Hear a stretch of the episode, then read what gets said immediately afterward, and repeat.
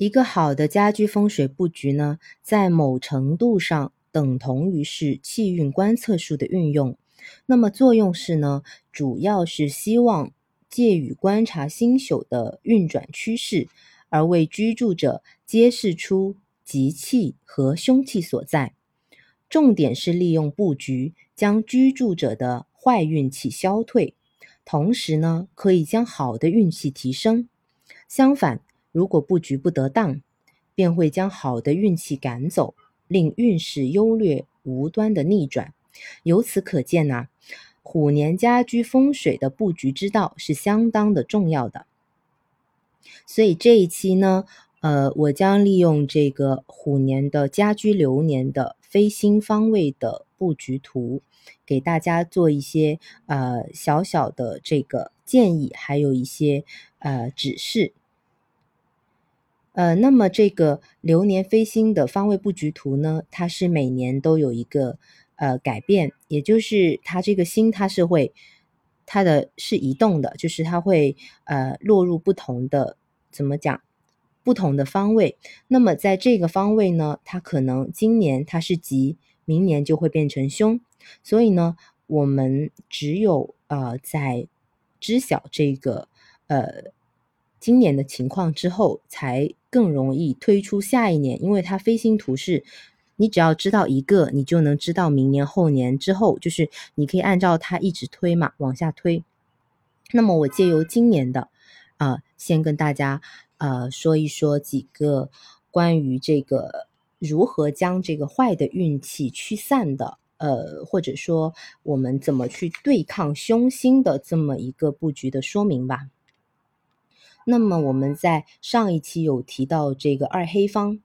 还有五黄方，还有那个呃今年的太岁方，呃其实这些都是我们需要化解。那么对应到这张图当中呢，呃主要是有这么几个方位，大家可以就是参考一下。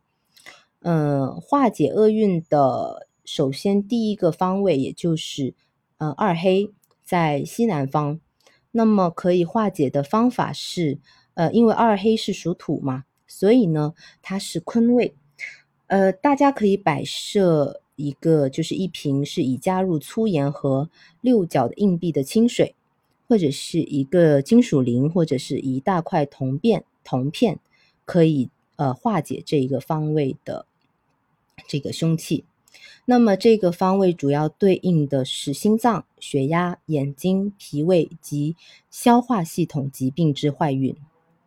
那么第二个方位叫正东方，即正正位，正是地震的正，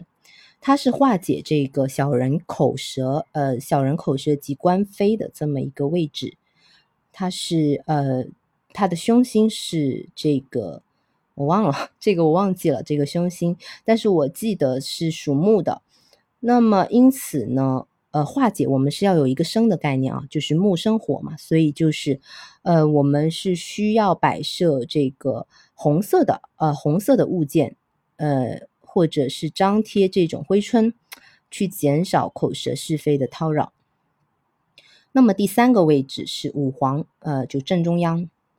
我们上一期有讲过，那它对应的是化解患有，呃，患上这个支气管、肝胆、骨、妇科病以及一些肿瘤等疾病的坏运气。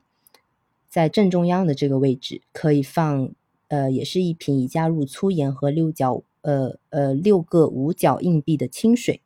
或者是一个金属铃，或是一块铜片，以消除恶病的侵扰。那么最后一个呢，是化解破财及是非争斗的坏运。呃，它的凶星是我记得应该是，呃，笔记不知道应该是没有记错，应该是七赤破军星，正西方对位金生水，所以要放置蓝色或灰色的地毯或者是窗帘。嗯，如果你已经有地毯了，那就家里再挂个窗帘，放清水一杯，那就可。可令这个小人是非远离，那么降低我们只能说降低破财的机会。我再看一下笔记有没有什么可以给大家参考的。OK，那再补充一点，就是我刚刚讲的这几个方位啊，比如说今年这个二黑方位坤位，大家可以放八个铜钱，这个会简单一点，八个铜钱也可以代替，因为八嘛，就是这个八是 OK 的。然后，然后我刚刚讲的这个最好是在。春节过后，因为现在已经过了嘛，但是大家也可以当一个知识普及听一听。那在明年，大家可以利用这个飞星图自己去推对应的位置，因为都一样，就这几个位置都是呃每年都是这几个位置，但它只不过是方位变了，也就是看这颗星飞到哪，它红可能变黑，黑也变可能变红嘛。然后大家就是根据飞星图的位置，然后在呃大概也就是初三、初四的时候。或者是大家可以找那个会看风水的先生，然后问一下他们，挑个日子，然后根据我刚刚上面所说的这四个方位，对应的去摆，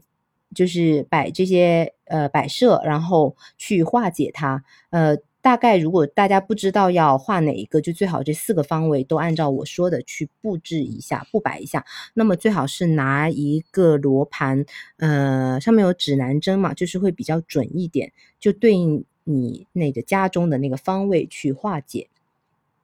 那么同时呢，如果有呃对催旺良运的，就比如说像提升爱情啊、人际啊、官运啊、升迁呐，还有财富、呃生育等等这些，我们说催旺良运的布局说明。那如果有感兴趣的朋友，也可以在评论区给我留言，呃，我也可以将我的笔记呃发给你。